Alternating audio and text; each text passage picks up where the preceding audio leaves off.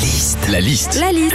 La liste de Sandy sur Nostalgie. Juste avant les décos de Noël, les citrouilles, les sorcières et les toiles d'araignée envahissent les vitrines des magasins. C'est Halloween. Quand c'est Halloween, c'est parti pour la liste de Sandy.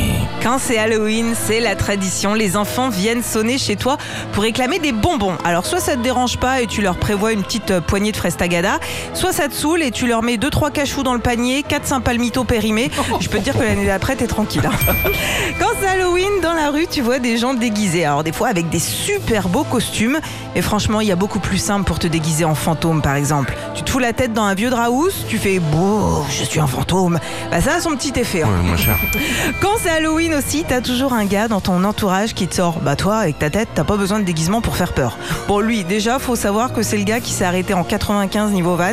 Mais surtout, ce genre de blague, ça ne marche qu'avec deux personnes, les banquiers et les huissiers. Enfin, quand c'est Halloween, tu te rends compte aussi que la déco, c'est hyper important. C'est vrai, hein, pour Halloween, tu prends une citrouille et hop, t'as une déco. Un truc rond, gros, orange, qui fait peur. Ils ont tout compris, les Américains, avec Trump. hein. Retrouvez Philippe et Sandy, 6h, 9h sur Nostalgie. Nostalgie.